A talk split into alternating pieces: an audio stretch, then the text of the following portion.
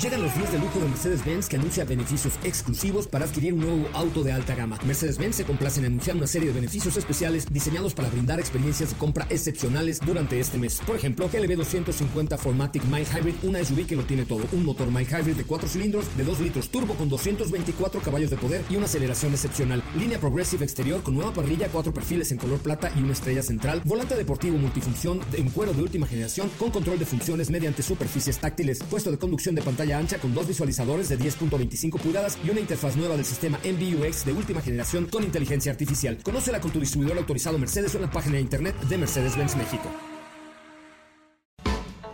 MBS Radio y el Dr. Zagal han dispuesto una generosa y elegante mesa para celebrar este banquete.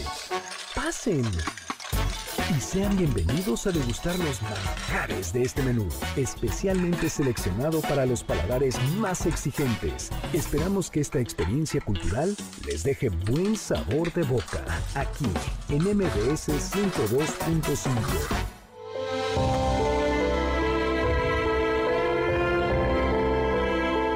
¿Quién era la amada inmortal de Beethoven? ¿Quién se robó el corazón del mariscal Bazaine durante el Segundo Imperio Mexicano? ¿Cómo era la relación entre Jean-Paul Sartre y Simone de Beauvoir? ¿Quién dejó a Sartre sumido en la melancolía?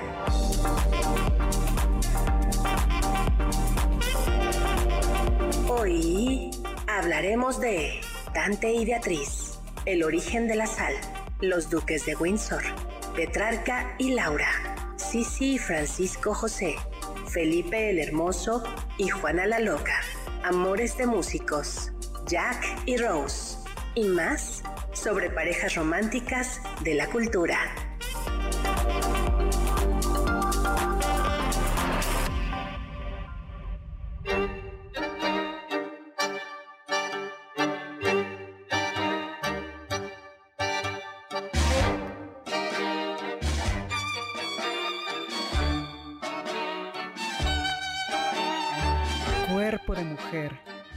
Blancas colinas, muslos blancos, te pareces al mundo en tu actitud de entrega.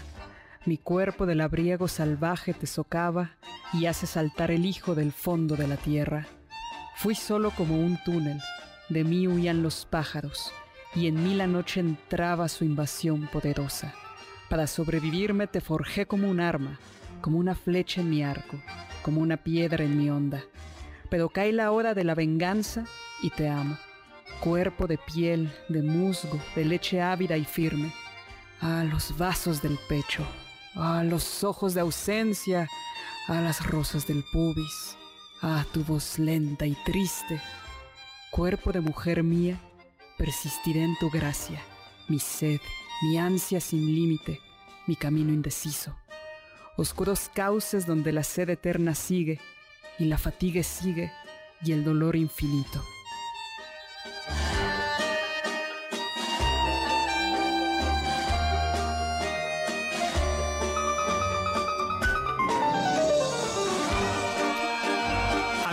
Amigas, bienvenidos a este banquete.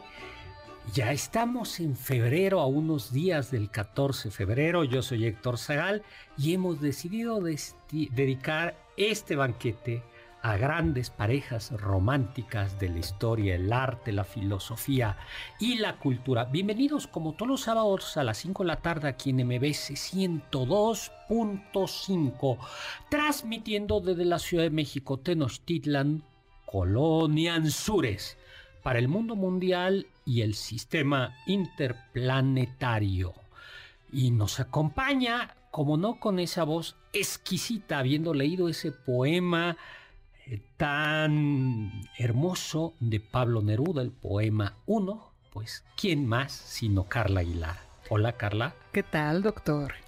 Y también este programa nos acompaña como un experto en temas de amor, de desamor, de tristeza, de dolor, de sufrimiento, de soledad, pero también, pero también de amores que alguna vez prendieron. Oscar Sakaguchi. No. Ok. Ya, bueno, le vamos rotando, ¿no? Vamos eh, innovando. No, pero qué privilegio de verdad escuchar la voz de Carla en vivo. Muchas No, gracias. cabe- qué bonito, ya te cambiamos el tema. ¿Eh? No, Ya- no, de verdad. Yo cada vez que escribo los guiones digo poema. Porque así escuchamos a Carla, la verdad. Vale la pena el Ay, programa. muchas gracias. Pues muy bien, estamos a unos días del 14 de febrero. ¿Qué pasa? Estamos en vivo 5166105, mi Twitter, arroba hsagalsagal con Z, ¿no? Y antes que otra cosa se nos olvide, tengo el gusto de informarles que mañana, domingo 11 de febrero, voy a regalar 10 libros firmados, 10 libros, 10 ejemplares de mi novela el vampiro del virrey publicada en Planeta. Voy a ir a la una de la tarde al Parque de la Bola de San José Insurgentes, el Parque mm, eh, Conde. También lo conocen como, el, conde, Parque, ¿no? el, Conde. la bola. Pero ajá. ahí de la Bola en San José Insurgentes, en la alcaldía Álvaro Obregón, cerquitita, cerquitita de Insurgentes y de Río Miscuac. Ahí voy a estar y también va a estar Oscar Sakaguchi. Y a las 10 primeras personas que me saluden y me digan, hola doctor, vine por mi libro, les voy a dar el ejemplar de la novela El vampiro del virrey. Mañana. Mañana, domingo 11 de febrero, 1 de la tarde, Parque de la Bola, Ciudad de México, Colonia San José Insurgentes. ¿Y cómo va a ir vestido para ubicarlo rápido? Voy a ir vestido con una... Si hace calor, si no hace calor, voy a llevar capa en una de esas. Ok, apunta. No, no, no, no, no. Voy a poner un letrero que diga Doctor, Saca- Doctor Sagat. Pero es bien fácil porque te van a reconocer a ti. Sí, a lo mejor yo también llevo capa. A ver. Con el... al- a- eh, sí, que, entonces mañana, ¿no? Va a Sí. ser... Y, y vamos a ir haciendo esto y a lo mejor lo vamos a ir haciendo en otros lugares de la República. Vayan, vayan, vayan Vayan. muchos para que podamos movernos. Exactamente. Oye, ¿cómo vas a celebrar el 14 de febrero? No, yo no celebro esas cosas. Exactamente. No, de, no celebras el día de San Valentín. No, creo que ese día es miércoles de cenizas, ¿no? Exactamente. Además, es Ajá. miércoles Ay. de ceniza, sí. Bien, vas aprendiendo. Sí. Es- exactamente. Bueno, ¿tú, Carla? Para mí todos los días son con el 14 de febrero. Ah, Ay, qué bonito. Y yo como conozco, no conozco el amor, será para mí, no, será un día feliz, porque ese día me pagan. Ah, sí. en mi universidad un no me feliz. pagan la quincena, sino un día antes. Bueno, pues comencemos a Le ver. quedó como a- anillo al dedo. ¿no? Anillo al dedo, Sí. exactamente. Saludos a Juan Manuel que nos está escuchando como cada sábado. Y Marco Antonio Oficial dice, doctor, además de Diego Rivera y Frida Kahlo, ¿qué otras parejas son célebres en la cultura mexicana? Y que por favor un saludo el viernes porque eh, es su cumpleaños. ¿El Es- viernes? Sí, Ah. el viernes 16 es su cumpleaños. Ah, sí, sí, sí. Pues bueno, por lo pronto te mandamos un saludo y el 16 te mandaremos otro saludo. Así es, pero tiene nuestra bendición para que empieces a festejar desde ahorita y toda la semana. Y para que invites. Exactamente. ¿qué Sí. invitas? Yo diría que ¿Quién? María Félix y Agustín Lara. Esa es una buena pareja. sí, aunque terminó también en Sí, divorcio. Bueno, mal. Diego pero- Rivera Bueno, pero no salió una María pareja Bonito de esa feliz. relación. Y eh, la India Bonita y Maximiliano. Ay, María Félix y. Jorge Negrete. También terminó en divorcio. No, pero bueno. Y María Félix no le quiso devolver, le, le regaló una joya, Jorge Negrete, que era como una serpiente llena de joyas, eh, una pulsera, y, y estaba Jorge Negrete quebrado, y no se la quiso, y, y- y María Félix le dijo, pues no. Yo creo que ahí tenemos una, una, una relación bonita, ¿no? Sí. Esa, ¿qué otra podemos tener? Ma- Esta de la India Bonita y Maximiliano me parece que es una, una bonita relación. Adúltera, pero bonita. y pensemos en algunas otras. Beethoven, la vida y el legado de Beethoven, está profundamente influido por las mujeres, que a pesar del mal carácter que tenía, sí que quería a las mujeres, ¿no? Y bueno, tuvo mecenas que apoyaron su carrera, pero también tuvo musas que inspiraron su creación. Pero entre todas esas mujeres que aparecieron en su vida, hay una que ocupa un lugar muy especial. En esa arma era bastante solitario Beethoven. Es que era difícil de trato. El, el Beethoven. Se enojaba mucho, ¿no, Sí, doctor? el, el Era Ludwig, demasiado reactivo. el Ludwig tenía mal, maltrato, ¿no? Y por eso su personalidad, eh, sus cambios abruptos eh, de, de humor, no sabía comunicarse, tan- tenía un problema ahí. Y además, la sordera. La Ujú. sordera eh, hizo todavía eso más fuerte, ¿no? Pero era enamoradizo, aunque nunca contrajo matrimonio. Nunca contrajo. ¿Y quién fue el amor de su vida, doctor? Bien a bien, hay un personaje que se llama La Amada Inmortal. ¿Y qué me puede decir de La Amada Inmortal? Ah, ¿así se llama? No, Bueno, no tiene nombre. Eh, Te estoy preguntando. Des- es que desde mi punto de vista, se la inventó. Sí, dijo, oye, voy a pasar la historia como un gran compositor, no puedo pasar como un compositor solo. Necesito... eh, Pero a ver, platica un poquito la historia. ¿Y de dónde viene la historia de La Amada Inmortal? A ver, pues le encontraron a Beethoven ciertas cartas que contradecían esta imagen de el genio solitario, porque pues eran cartas donde le decían hola, ¿cómo-?" no, bueno, no le decían hola, ¿cómo estás? Escribía mucho mejor, pero decía me despierto y pienso en ti. Te A ver, extraño". Carla, tú tendrás Sí. algún pedacito de alguna de las cartas. Y entonces esas cartas se las escucha, encontraron Oscar. Y, a ver, que nos lea Carla algún pedacito. Mi ángel, mi todo, mi yo. ¿Por qué esa profunda pesadumbre cuando es la necesidad quien habla? ¿Puede consistir nuestro amor en otra cosa que en sacrificios, en exigencias de todo y nada? ¿Puedes cambiar el hecho de que tú no seas enteramente mía y yo enteramente tuyo? ¡Ay, Dios! Contempla la hermosa naturaleza y tranquiliza tu ánimo en presencia de lo inevitable. El amor exige todo y con pleno derecho, a mí para contigo y a ti para conmigo. Solo que olvidas tan fácilmente que yo tengo que vivir para mí y para ti. Si estuviéramos completamente unidos, ni tú ni yo hubiéramos sentido lo doloroso. Mi viaje fue horrible. Y fue, estas son las cartas que, les encontra- que le encontraron Son extractos de sus cartas. de 10 páginas. Y, Pero, a ver, a ver, entonces no se sabe quién fue. no, hay ciertos indicios porque sí tenía muchísimas musas y su vida dice que hay muchas mujeres que marcaron su trayectoria.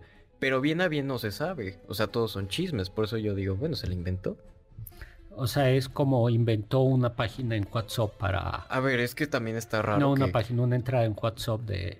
de así como un perfil falso. Eh, sí. No, a ver, pero está raro que no tengas ninguna carta de la amada inmortal y las cartas que le tenías que mandar a ella, pues te las hayas quedado tú. Como que eso no cuadra, ¿no? Buen punto, buen punto. Pero ¿tú crees que Beethoven se hubiera prestado a dejar... a- si él ya estaba coronado de gloria? No sé, luego no, no funciona mucho, ¿eh? Entonces a lo mejor es una relación consigo mismo y es una relación solitaria. O no quería pasar a la historia como un dejado. Oye, ¿tú ya tienes carta a la amada inmortal? No, todavía tengo esperanza de que sí exista una. Ay, yo voy a escribir unas. ¿Sí? Sí, a ver, escribir Ay, una- pues ya, eh, si ustedes leen, ¿cómo se llama esta novela? La ciudad de los secretos. Ahí hay una historia de amor de un escritor. Allí hay una historia de amor. Eso es cierto. Pero Sí. por eso el sufrimiento está en mi vida. Lean La ciudad de los secretos, publicada por Planeta, donde se habla de la historia de un escritor. Juana Lal... ve, eh, eh, íbamos, a, íbamos a ser optimistas hoy, ¿no? Porque cuando plane- planeamos esto dijimos, no, nada de relaciones tóxicas, todo bonito. No, no, Pero- no, dijo eso y todas las parejas que me, eh, o sea, que me dictó están mal. Bueno, no están mal, pero no terminan bien. Pero la más inmortal, bueno, Juana la Loca y Felipe el Hermoso. Dos de las amantes o amigos más famosos de España fueron Juana la Loca, ¿no? Su amor, como todos los gra- su matrimonio, como los grandes matrimonios, nació por la necesidad de una alianza. Una alianza entre España, la recién nacida España, de la corona de Austria, y, pero con la corona de Austria, la corona de Aragón y la corona de Castilla con la corona del imperio. Y vamos a un corte para hablar después de Felipe el Hermoso y Juana la Loca.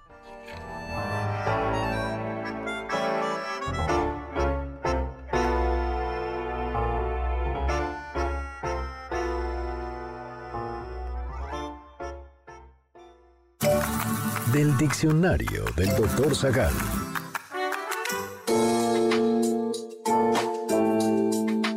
La palabra recordar proviene del latín recordari, que está formada por el prefijo re, que significa nuevo, y la raíz cordis, que significa corazón. Por esta razón, recordar para los antiguos significaba volver a pasar por el corazón.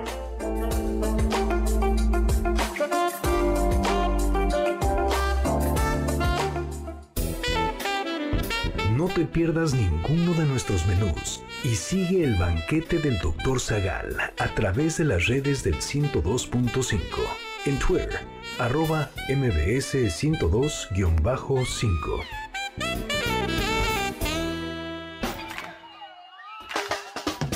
¿Faltaste alguno de nuestros banquetes? ¿Quieres volver a degustar algún platillo? Escucha el podcast en mbsnoticias.com. MBS 102.5. Estás escuchando el banquete del Dr. Zagal. ¿Quieres felicitar al chef por tan exquisito banquete? Llámale al 55 51 66 1025 en MBS 102.5.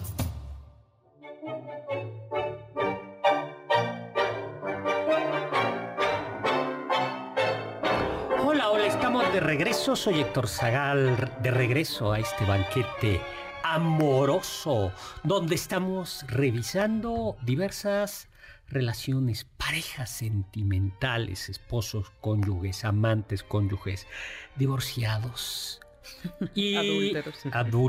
Adúlteros. Y estamos en vivo 5166105 y le mandamos un súper saludo a todos los que nos están escuchando en Facebook. En Facebook le mandamos Live. saludos a Elisa Moreira que nos dice, como soy curiosa, la foto que les tomaron de dónde la van a publicar. Pues ya está en Twitter. Ya en la página del doctor. Así es. ¿Cómo es? H, H Sagal, ¿no? ¿Cómo Arroba que H cómo Sagal. es? Sí, se me olvidó. H Zagal, Zagal H con Z. Zagal, Zagal con Z. Ajá. Ya está. Y pues vamos a... Doctor, también le mandamos muchísimos saludos a Sofía Segovia, Sofía, que siempre gusto. nos escucha los miércoles, los sábados. Muchísimas gracias y saludos hasta la colonia Martín Carrera. Sofía, un abrazo y un caluroso abrazo y cariñoso del 14 de febrero, Día del Amor y la Amistad. Y también tenemos no chocolates, pero sí pases dobles para regalar. Tenemos un pase doble para que vivas la magia del mundo Pixar para el 21 de febrero en la Gran Carpa Santa Fe. Recuerden que para disfrutar más de esta experiencia es mejor acudir entre semana. Y dos pases dobles para que vivas la experiencia de la cartelera de Cinépolis en formato tradicional de lunes a viernes, válido todo el mes. Aquí nos marca el 55 51 66 1025 y nos diga si creen el amor o no. Exactamente. Sí, creo en el amor. No, que no, no. Que no diga qué va a ser el 14 de febrero. Eso es más escabroso. Exactamente. Bueno, que recuerde que es un programa. No, sí, es un. No lo vamos para a niños. contar. Ajá. Programa también Sí, hay es muy niños. escabroso, pero nos vamos a reír aquí en cabina. No, no, no. Muy bien.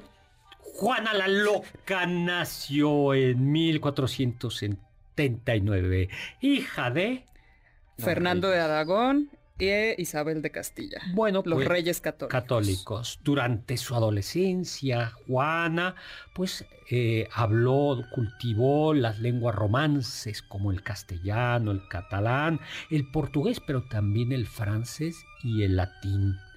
Y quien fuese su marido, Felipe el Hermoso, nació En 1478. Ujú. Ay, es más joven Felipe, ¿no? No, más grande. Malco en 1478. Es más grande, sí. Felipe. Ya sea por un año Ajá. o Por un año. En la ciudad de Brujas y fue el primer hijo de Maximiliano I, que era entonces heredero del Sacro Imperio Romano de... Germánico. Ajá, germánico. Y por supuesto, eh, era, eh, y era hijo también de María I, María I de Borgoña, duquesa de, Borgo- de Borgoña y de Brabante. O sea, como quien dice, eso sí era noble. Por ahí escuché que sus títulos nobiliarios eran como el interés compuesto, porque como se casaban entre nobles, ya iba- por eso iban teniendo tantos títulos. Sí, se iban, pues, se, se iban acumulando. De hecho, hasta hace, cuando era la duquesa de Alba, era la mujer con más títulos del mundo. ¿Cuántos tenía? O sea, t- o sea, Los que quieras. los Sí que se podían quieran. contar. Sí, ahora ya hoy por hoy no tiene chiste tener títulos. En aquel momento los títulos tenían rentas y casitas, eso sí. Bueno, pues en 1496 Juanita y Felipe se casaron y se fueron a vivir a Flandes, donde tuvieron tres pequeñitos, tres niños. El, uno de ellos era Carlos, quien más tarde se convertiría en él. En Carlos V de España y Carlos I del Sacro Imperio No, Romano. al Al revés. Al revés, Carlos Ajá. I de España y Carlos V del Sacro Imperio Romano. Ni más ni menos que emperador y rey, ¿no? Pues también ahí fallecieron los hermanos mayores y su hermana. Por eso, eh, eh, pues ella, Juana, fue reconocida como heredera del trono, el trono de, corona, de la corona de Castilla. Eh, en 1502, eh, pues Juana comienza como a decir, hay algo mal. Por un lado, Felipe el Hermoso, yo no sé qué tan hermoso era, pero lo que sí es que era es que era un coscolino. ¿Tú has escuchado esa expresión, coscolino? ¿Como mujeriego? Sí, Sí. como era un mujeriego. Me pero lo han dicho. Tenía corazón de condominio. Ay, hablando de eso, te mandan un recado. ¿A mí? Sí, A ver. dice, eh, dice, dice. Bueno, primero que nada, un super saludo a Raquel Paz, esposa de Luis Carlos, porque este 14 de febrero cumple años. ¿no? Felicidades. Y luego. Raúl dice que el soldado del amor no sabe con quién va a celebrar el 14 de febrero, seguramente porque son muchas las chicas Ajá. que, que, lo que están tras él. Ujú. ¿No? Sí. Ay, y Chavalácer ya nos está escuchando. Ay, y que por qué saludos. le pusieron Juana la Loca, justo es lo que vamos a ver, mi querido Chavalácer. Mario Urbina, que hablemos de la relación amorosa de los expresidentes de México, de Díaz Ordaz Ay, y eso la merece un tigresa. capítulo, Sí. un programa aparte de todas las el de amantes de, los expresidentes. Cárdenas El de- está lindo. Los Pinos se supone que se llama así por el lugar donde conoció a su esposa. a su esposa. Pues es una linda historia. Lo interesante sería las amantes de los expresidentes. Bueno, sí, Gustavo Díaz Ordaz fue amante de la tigresa y en una de esas la tigresa se Ah, enojó y le tiró, Un bofetón. no, no un bofetón, no, el tacón, un taconazo y le pegó en el ojo. Por eso quedó así. No, ya estaba así.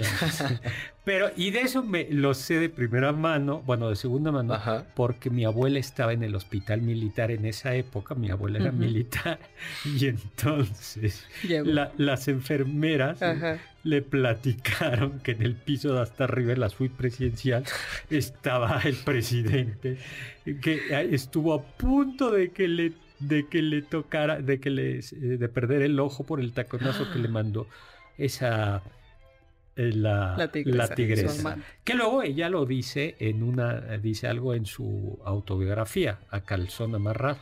Pero pues eso cuadra con el testimonio. Testimonio que dices, bueno, dos enfermeras militares se lo dijeron a mi abuela y mi abuela me lo dijo a mí. Pues sí, Mario Urbina. Pero no, entonces, ¿qué tenía? Eh, el chiste es que el tal Felipe el Hermoso era un pelafustán y a todo mundo le tiraba la onda.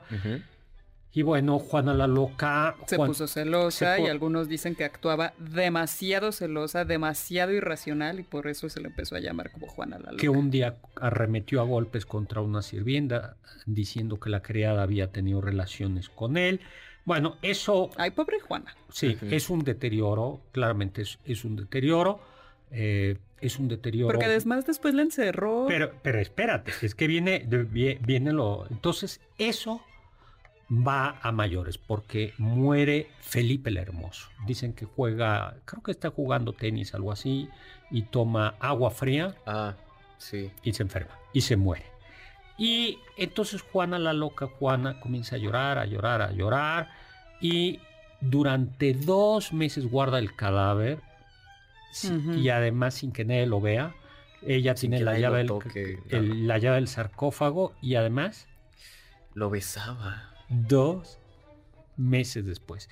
Y a donde iba lo estuvo paseando, lo estuvo paseando por toda Europa. Ay, no, por la el- fermentación de ese hombre. Sí, No, y hay, hay algún cuadro ahí donde aparece Juana la Loca. Y eso es lo que dice que lo que dicen que llevó a Carlos a Fernando, que era un hijo de la fregada, a Fernando Oh, sí. el Católico, que dijo está loca. Pero a ver, entonces aquí es importante, porque Juana era la heredera del trono, Del trono de Castilla. de Castilla y solo Castilla.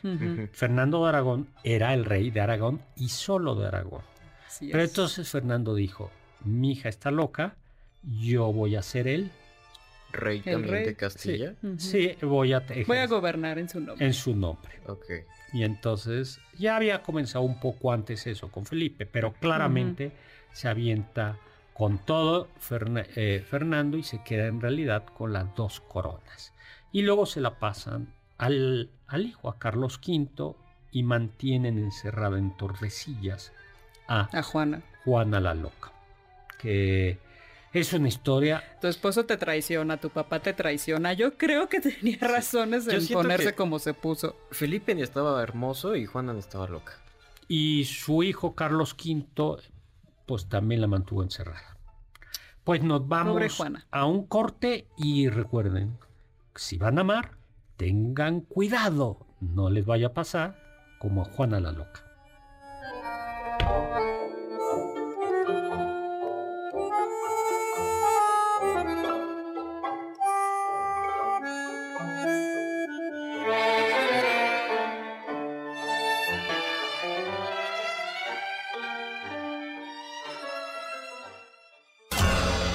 Sabios dicen,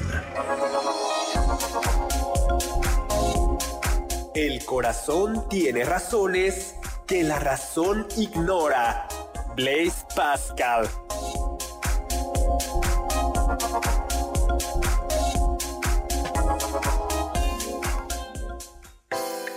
¿están disfrutando el menú? Después de esta pequeña pausa, regresamos al banquete del Dr. Zagal en MBS 102.5. ¿Tienen algún comentario? Pueden contactar al chef principal, el Dr. Zagal, en Twitter, arroba hzagal.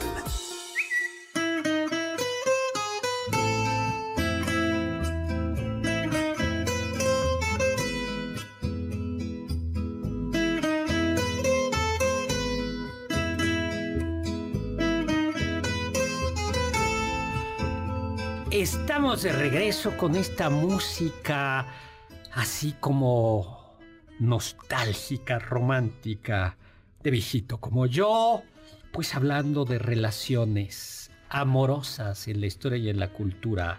Estamos en 5166125.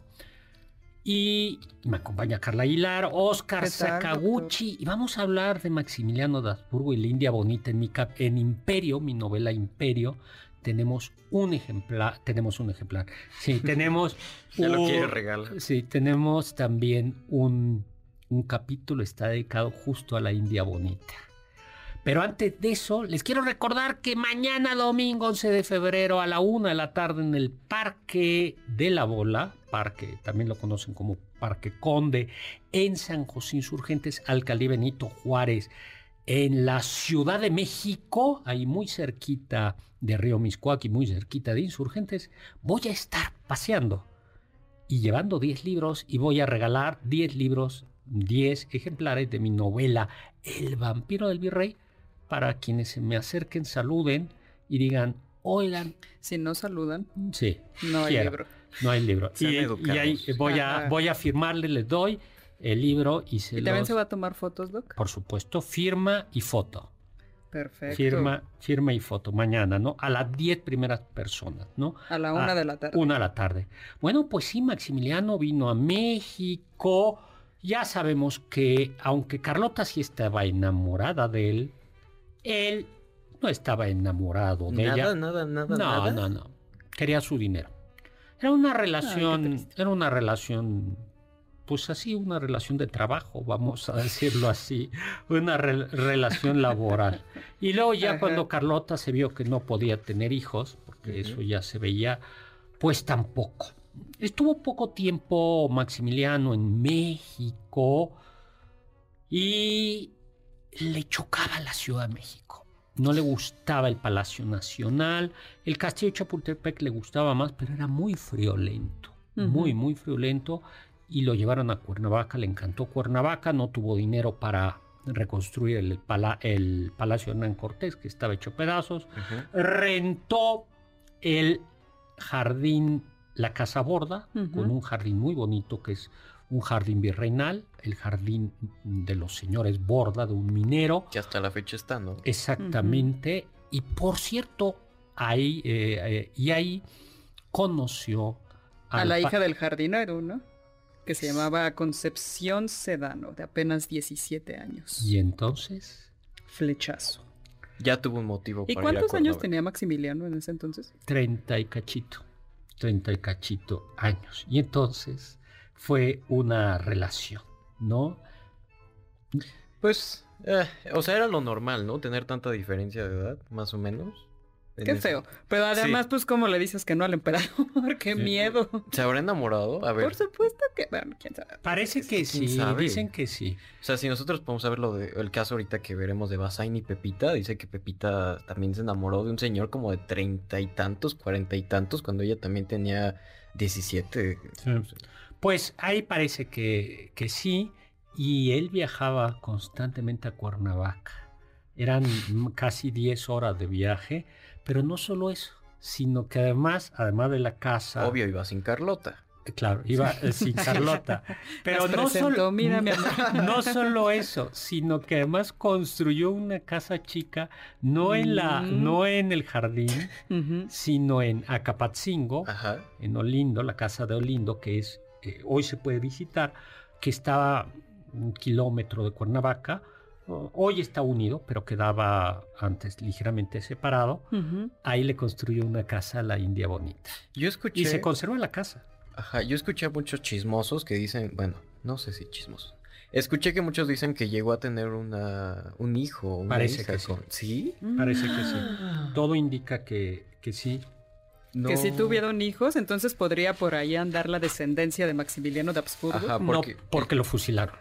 Eh, ahora le voy a... Eh, ¿Qué pasó? O sea, pues no hay imperio, ¿no? No hay que, que, dar, que heredar. Entonces, bueno, tuvo la casa, por un lado. La casa bonita, la casa chica, y esa casa se conservan restos del el dibujante, el, el, arquitecto jardinero la diseñó. Entonces se conserva la casa y se conserva cómo iba a estar decorada, los dibujos. Y el cínico de Maximiliano le escribe desde Acapatzingo a Carlota diciendo, ay, qué bonito es aquí todo, las flores, el clima, el agua, las mariposas. Mm, Carlota diciendo, bueno. Pero, eh, pero, pero, pero no solo esto, sino que al parecer sí tuvieron un hijo y cuando Maximiliano es ejecutado, le dicen al, eh, algunos le sugieren a Concha Senarno, ¿sabes qué? Creo que ese niño que se llama Julián, lo mejor es que salga del país, porque lo pueden fusilar o lo pueden asesinar. ¿no? Imagínate, aunque fuera, fuera el matrimonio, un, hijo, y entonces se fue a Europa. Y eh, parece que fue fusilado, acusado de traición a Francia durante la Primera Guerra, me parece. Mm. Una historia de amor. La India bonita y Maximiliano de Habsburgo. Pero a ver, tú decías otra, ¿no? Bazaine y Pepita. El mariscal Bazaine. El mariscal Bazaine que tenía muchos problemas con Maximiliano, ¿no? Porque Bazaine era el representante del poder alemán de este... Francés. Perdón, francés de este Napoleón III. Y no concordaba mucho con la ideología un tanto liberal de Maximiliano. A ver, no, yo creo que Maximiliano, yo suelo decir que no, en realidad no era liberal, eh, era un realista. Cuando la gente dice que era muy liberal, no, era lo que quería era controlar la iglesia, pero eso, eso lo hacían también los, eh, en realidad los liberales dividieron la iglesia y el Estado. Y él era regalista y los regalistas querían controlar la iglesia, por eso los los conservadores se atacaron cuando vieron a Maximiliano, decían mejor hubiera sido Juárez. Pero lo que sucedía es que el que mandaba era el mariscal Basen, porque él tenía el ejército y el dinero. Entonces, en realidad era un pelele Maximiliano. hasta que Mariscal Basen se va con los franceses y pues sí, y le dice todavía a a Maximiliano, quédate, vente, porque si no esto va a terminar mal y ya Maximiliano se queda Mm. y termina mal. Pero eh, era un hombre muy importante. Y, que le gustaba hacer fiestas. Sí, no, tenía exactamente. Y en una de sus fiestas, bueno, en esas fiestas eran fiestas indecentes. ¿Tú sabes qué se llegó a bailar en esas fiestas? ¿Vals, doctor? No, peor todavía. ¿Reggaetón? Peor. Cancán. ¿Cómo cree? Sí. ¿Qué Cuánta significa? Sí, pues enseñan los calzones en, la- en el, en el Cancán, enseñan los calzones. Ay, pero también qué calzones, doctor. Bueno, pero son los calzones. Imagínate ese baile indecente. Y bueno, pues eh, eran fiestas y fiestas y él era muy importante. Y en una de esas fiestas, no de las indecentes, aparece una jovencita de buena familia de nombre Josefa Peña y Azcárate, conocida como Pepita. y se enamoró. Se enamoraron y se casaron. El mariscal dijo, bueno, esto está bien porque voy echando raíces. Si esto cuadra, es aquí. ¿Y sabes cuál fue el regalo de boda de, Ma- de Maximiliano a ellos? Una casa, ¿no? Sí. ¿Pero dónde? El Palacio de los Condes de Buenavista. Hoy es el Museo de San Carlos. El. Museo de San Carlos queda enfrente de San Fernando, del Panteón de San Fernando. Y eso que no se querían, imagínense si se hubieran querido. Es un, no sé, ellos sí se... Ah, sí. Sí, o sea, se hubieran caído Sí, bien sí, ellos sí. dos. Sí, es un palacio neoclásico, me parece que es atribuido a Tolsá y que tiene un, pal- un patio elíptico, es una hermosura, esto ah, eh, de, de patio, digo de, de edificio y con pintura europea. Pues ahí se lo dio. Y entonces... Al principio hubo muchas críticas, ¿no? Hacia Basain porque decían, oye, ¿cómo te vas a meter con alguien así, no? Y Carlota intercedió porque los vio muy enamorados. Pero además dicen que aquello, aquello, que entonces salían después de, lo- después de los primeros días así de amor, y salía el mariscal, la fuerza del general estaba afuera, este, la escolta, y salía al- a la ventana eh, Basen a decir, una vez, dos veces, y salía a la tres veces, y le aplaudían. Ay, no. Ok. Eran otros tiempos. Qué ¿no? ridículo. eran otros, otros tipos. No, bueno, pues a- Aquiles Basen se fue junto con, Su el ejer- familia. con, con- con su familia, el ejército francés.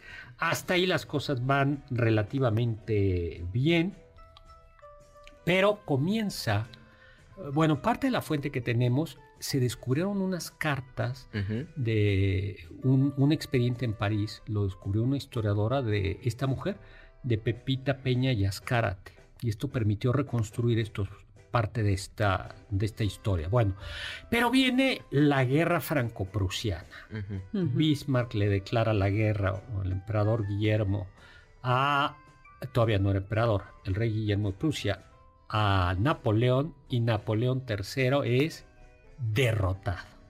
Y el mariscal Basen es uno de los generales, de los mariscales que es derrotado en una batalla, y tras la derrota es acusado de... Traición. Traición. Y entonces No, pues le echan la culpa de eso y de lo de México, ¿no? y, sí, y dicen- y entonces lo meten a la cárcel. Ay, no. Y tenía una condena de 20 años. Sí. Pero, ¿qué pasa? Pues su familia al final eh, tuvo que, con- o sea, tuvo que cargar con todas las consecuencias. No, no. Pero no- se escapa, ¿no? Claro, entonces Pepita, Ajá. la novia, eh, es como hace una... eh, eh, se- seguramente hubo dinero por medio, pero era un castillo, creo que es el castillo Montecristo, uno de estos como el de Montecristo. Ajá. Entonces Sí, o sea, rodeado por el mar. por el mar y entonces Pepita dice que va con contrata un lanchero, un pescador y el barco va a la orilla donde está el calabozo en el arrecife y el mariscal Basen baja con su sábana y abajo está Pepita. Pepita esperándolo con la barco. lancha. Eso es amor. Eso es, eso es, eso es amor. Si no te saca de la cárcel no te quiere. Sí. Así es, no acepten menos. Oye, ¿ti- ¿tú tienes algo, algo- alguna cartita, alguna historia eh, que donde diga algo de este amor? Dice, bueno, Sí, doctor Ca- Ca- Carlota. Sí, por Carlota. ejemplo, Por ejemplo, Carlota decía, yo lo considero al mariscal hombre de demasiado honor y corazón para burlarse de tal manera de la sencillez de una joven. Últimamente, en un baile de disfraces reinó como reina la señorita Peña. Bailó dos cuadrillas, los lanceros y la habanera con el mariscal, el que luego la condujo al buffet y después sus ayudantes bailaron con ella varias veces. El mariscal será un marido excelente como lo fue con su primera esposa. Ah, pues sí. Y se van a España. Se van a España, no, no tienen mucho dinero y la verdad es que el mariscal, pues pobre, sin fama, em, y se le va la onda. Se va haciendo viejito, viejito y pues Pepita lo tiene que cuidar. Y Pepita se, lo, se ocurre la puntada de pedir al gobierno de la República que le devuelvan, por favor, el palacio de, lo, de Buenavista. De, eh, de, cuates, por favor. Sí, y cómo les explico que la República dice, o sea, ¿quieres que te regresemos el, eh, al invasor el, el palacio? Y pues no, y ya se murieron pobres. Al final creo que eh, Pepita regresa a México, tuvieron hijos y la historia fue triste pero romántica. Regresamos.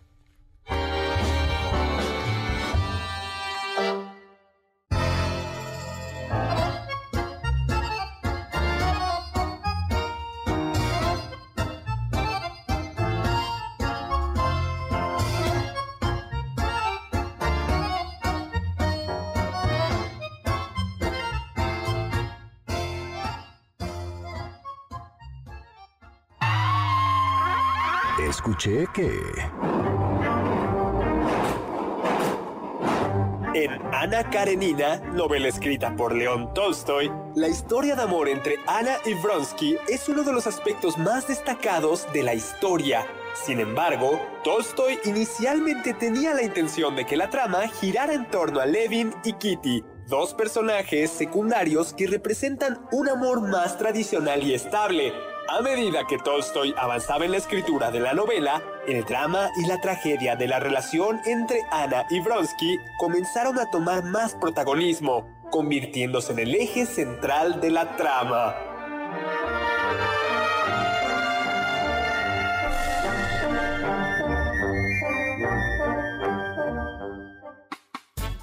Contacto con nosotros en nuestra página de Facebook, Doctor Zagal. Ya volvemos a este banquete después de un ligero entremés comercial.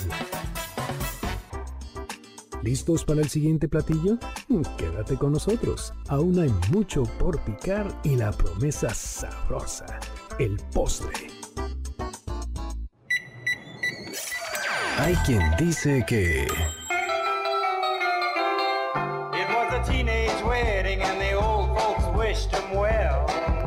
Aunque la película Pulp Fiction está cargada de acción y drama, uno de los momentos más memorables es la escena del baile entre Vincent, interpretado por John Travolta, y Mia, interpretada por Uma Thurman.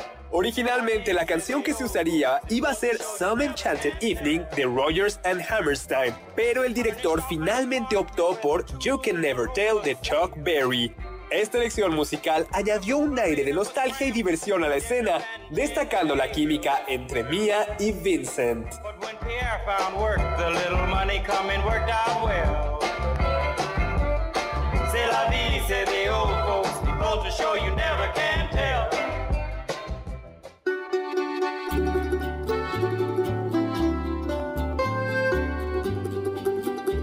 Bendito sea el año, el punto, el día la estación, el lugar, el mes, la hora y el país en el cual su encantadora mirada encadenóse al alma mía.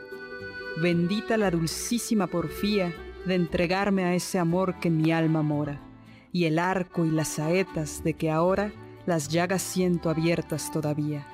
Benditas las palabras con que canto el nombre de mi amada, y mi tormento, mis ansias, mis suspiros y mi llanto y benditos mis versos y mi arte, pues le ensalzan, y, en fin, mi pensamiento, puesto que ella tan solo lo comparte.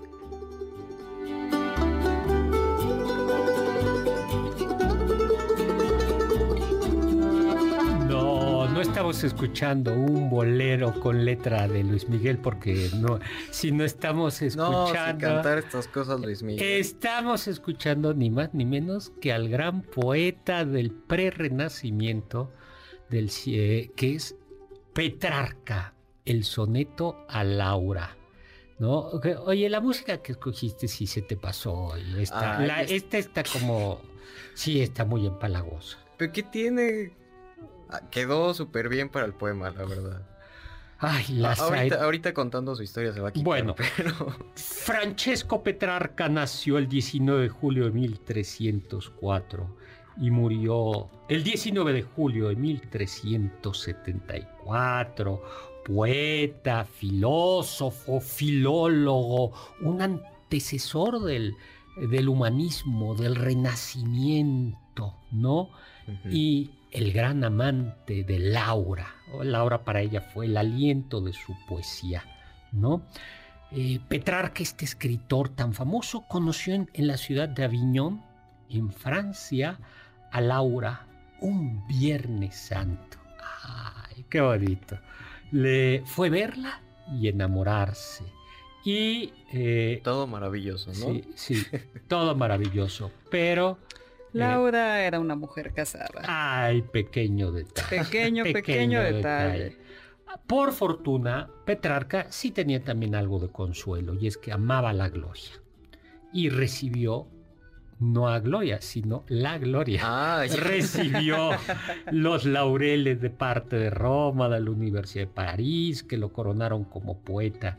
Sin embargo, él seguía enamorado. Que te den un laurel y que estés enamorado de Laura. De Laura. No, bueno. Y seguías, él seguía enamorado de Laura.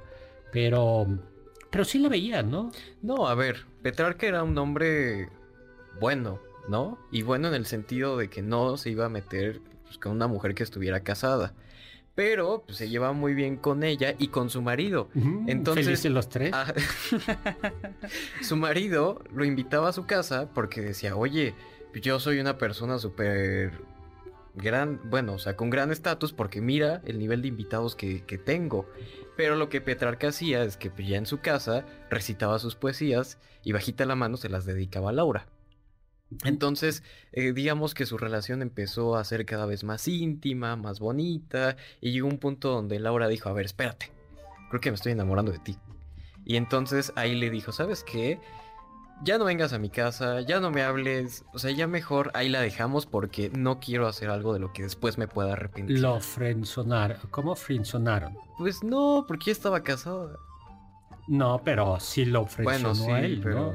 ¿no? le, dijo ya. A la zona del amigo. A la zona del amigo. Que es mucho, o sea, se parece mucho a lo que le pasó a Werther, ¿no? Werther también este, pues, se encuentra con una mujer que ya estaba comprometida, que después se casa, la ve cuando pues, ya está casada y, bueno, en este sí se llegan a dar un beso. ¿no? Y el joven Werther termina mal. Pero, pero Petrarca no terminó sí, termina Petrarca no se, no se suicidó, pero Laura, bueno, Laura sí falleció a causa de la peste. Y entonces todos dicen, es que en el momento en que Laura muere, se muere también la inspiración positiva de, Petrarca y todo fue melancolía y ah. negatividad. Otra por, por, más que queremos buscar historia de amor, no, que es que también elegimos unas, doctor. a ver, ¿cuál? Una buena. A ver, una historia de amor eh, bonita. A ver, vamos a ver, porque, a ver, amigos, ustedes que sí creen en el amor, compartan historias de amor, de así de la literatura. A ver, Dice Jazmín, Juana de Avís, hija de los reyes católicos, padecía sus facultades con brotes, oh. como su abuela materna, la madre Isabel de Castilla y su tío el hermano de Isabel, que murió sin poder reinar debido a sus alucinaciones. Gracias, Jazmín. Juan Carlos, el reggaetón y la pobreza. Luis Felipe Álvarez, Dice, se pasa, doctor, ¿por qué hasta allá, lejos, lejos? Hablando de... Ah, bueno, pero es la primera ubicación donde va a estar el doctor. Ya después se irá moviendo a donde el público lo pida. Sí, dice que podría ser en Parque Naucali, ¿no? Eh, o en Santa María la Ribera. Ahí está. Ay, sí, el kiosco. Vamos. ah, ya se acabó el tiempo. Bueno, pues nos vemos mañana y prepárense para el 14 de febrero. Muchísimas Gracias a Carla Aguilar, a Oscar Sakaguchi en cabina, en cápsulas a Carmen Cruz Larios y Héctor Tapia.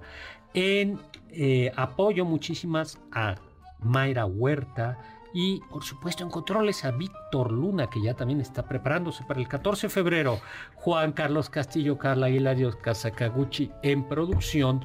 Los guíe, lo dejo con el siguiente programa. Balones al aire con Eduardo Chabot y todos su equipo y lo dejo con aquello que dijo Emmanuel Canza, Pereaude, atrévete a saber.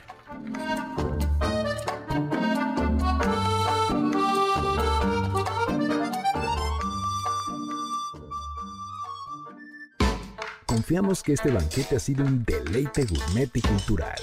Gracias por escucharnos y nos esperamos el próximo sábado con una deliciosa receta que seguro será de su agrado. MBS 52.5.